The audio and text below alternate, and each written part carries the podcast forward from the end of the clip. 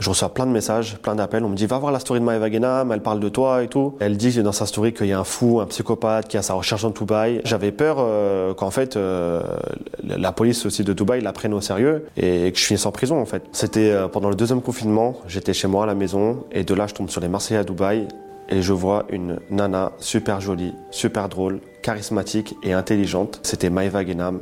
Et là, j'ai eu un vrai coup de cœur pour cette nana-là. Et je me dis, il euh, n'y a pas moyen, il faut vraiment que je la rencontre. Je fais mes enquêtes et j'apprends qu'elle vit à Dubaï. Et euh, le problème, c'est que Dubaï, à l'époque, c'était le confinement, les frontières étaient fermées, je pouvais pas y aller. J'aurais bien aimé la rencontrer, mais Dubaï, c'est très grand et je peux pas la trouver comme ça. Donc, euh, je laisse tomber. Quelques jours plus tard, un ami m'appelle et me propose d'aller en vacances à Dubaï. Et là, vraiment, c'était une coïncidence de ouf, parce que moi, j'y pensais depuis quelques jours. Je me suis dit, c'est aussi l'occasion de visiter Dubaï, de voir à quoi ça ressemble, parce que tout le monde en parle. Et il me dit qu'apparemment, on pouvait passer euh, par la frontière suisse. J'ai pris des billets sans retour. Je me suis dit, voilà, j'aimerais pas rentrer tant que j'ai pas vu ma Wagnam parce que du coup, l'espoir, euh, il renaît à ce moment-là et je me dis, non, il faut vraiment que je la rencontre. Je prends un bus euh, direction Genève, puis ensuite, euh, je monte dans l'avion pour aller à Dubaï. Je suis hyper soulagé. Ça y est, je peux plus faire demi-tour. Donc, en plus, j'avais grave besoin de partir en vacances. voilà, j'en pouvais plus d'être chez moi. J'arrive à Dubaï pour la première fois. Euh, je vois, c'est une ville magnifique, euh, il y a des très beaux bâtiments. Les premiers jours, je me repose un peu, je chill. Quelques jours plus tard, euh, j'avais rendez-vous avec mon pote à la plage. Je tombe sur un salon de tatouage. J'avais pas de tatouage. je me suis dit, pourquoi pas en faire un? Je suis en vacances à l'étranger. Pour faire rire mes potes sur Snap, je me suis tatoué quelque chose d'insolite. J'ai mis le, prénom de Maeva Genam parce que c'était aussi l'objectif du voyage, le projet. Je me suis dit, comme ça, au moins, je l'aurai dans la peau. Donc là, je ressors du salon de tatouage tout fier. Euh, voilà, euh, je montre euh, mon tatouage sur Snap à mes amis je leur envoie.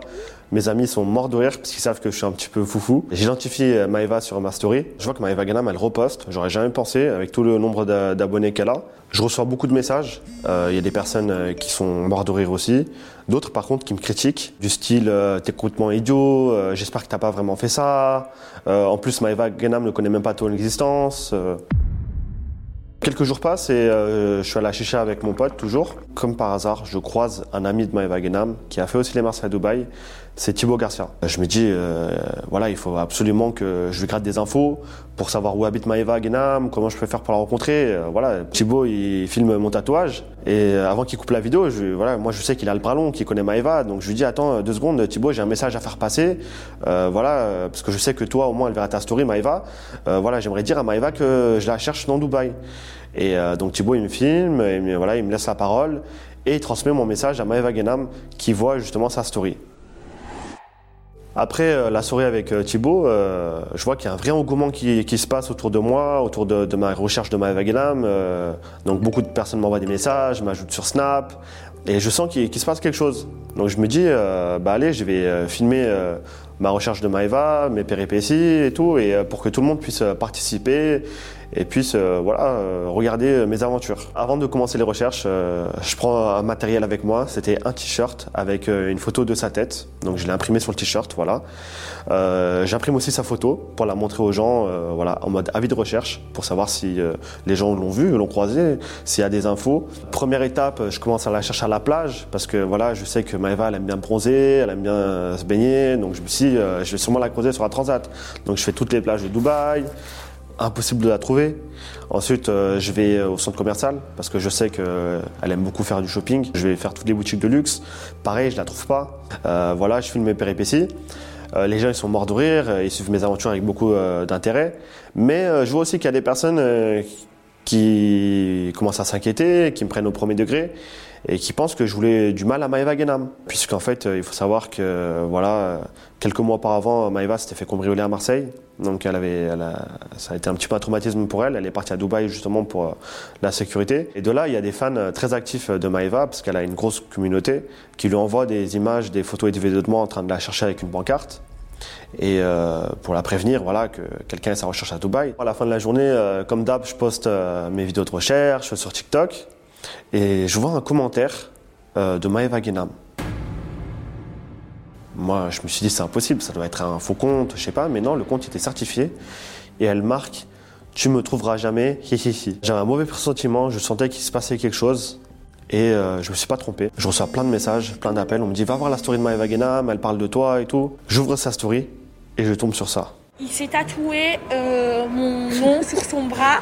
Euh, il me cherche partout. Elle dit dans sa story qu'il y a un fou, un psychopathe qui a sa recherche dans Dubaï. Elle a peur et elle rentre chez elle. J'avais peur euh, qu'en fait euh, la police aussi de Dubaï la prenne au sérieux et que je finisse en prison en fait parce que c'était ma plus grosse peur. Se retrouver en prison à l'étranger et surtout à Dubaï. Je pensais qu'on allait venir me chercher à l'hôtel par exemple. Je me suis imaginé le pire des scénarios. J'envoie un message sur Instagram à Maëva Genam. Je lui ai écrit voilà Maëva, c'est pour rigoler, c'est pas vrai, je te cherche pas. Je me suis dit elle va pas le voir avec tous les messages qu'elle reçoit.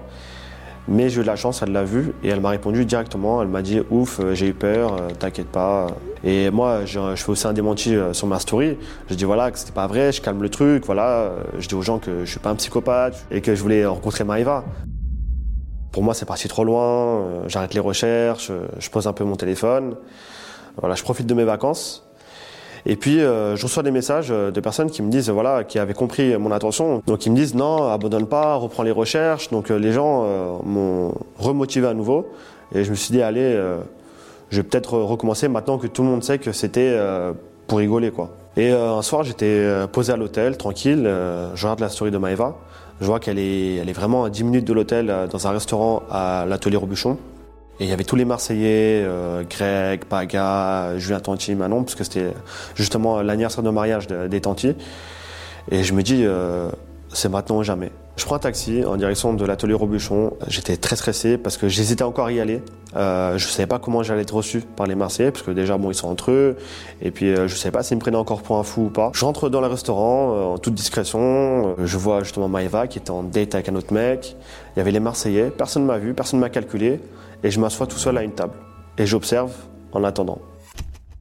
Il y a Greg euh, qui m'aperçoit, donc Bebao, euh, il me voit, euh, ils me reconnaissent, euh, ils me disent ah mais c'est pas toi qui étais tatoué Maëva Ganam, je leur dis si si c'est moi, donc ils sont morts de rire, ils me disent ils me, filment dans leur story, ils appellent Maëva, ils disent ouais Maëva viens voir, il y a le psychopathe qui est là, je vois Maëva qui arrive, euh, je m'en, je, voilà, je, je- j'en croyais pas mes yeux. J'étais tout stressé. Euh, là, je suis en train de revivre le moment parce que du coup, euh, après euh, tant de recherches et tant de galères, elle est en face de moi et je réalise pas en fait. Je dis à Maëva, euh, je m'excuse encore une fois de lui avoir fait peur. Voilà, elle, m'a, elle, s'est- excusée de m'avoir pris pour un psychopathe, pour les insultes. Je lui montre mon tatouage qui s'était à moitié effacé parce qu'en fait, en vérité, c'était un faux tatouage. Je m'étais pas du tout fait tatouer ma Veganam. Moi, voilà, comme je vous l'ai dit, c'était pour rigoler. Je fais euh, une story pour montrer à tout le monde euh, que euh, que voilà, je suis avec Maëva Genam, je fais une vidéo, ma voix elle tremblait, j'avais limite les larmes aux yeux. Tout le monde me félicite, tout le monde était content, fier de moi aussi parce que j'avais une mission, je suis allé au bout de ma mission. Donc vraiment, j'étais hyper soulagé et les vacances pouvaient enfin se terminer avec une note positive. C'était ma pire expérience dans le milieu de l'influence, mais ça m'a quand même ouvert quelques portes, donc j'en garde du positif.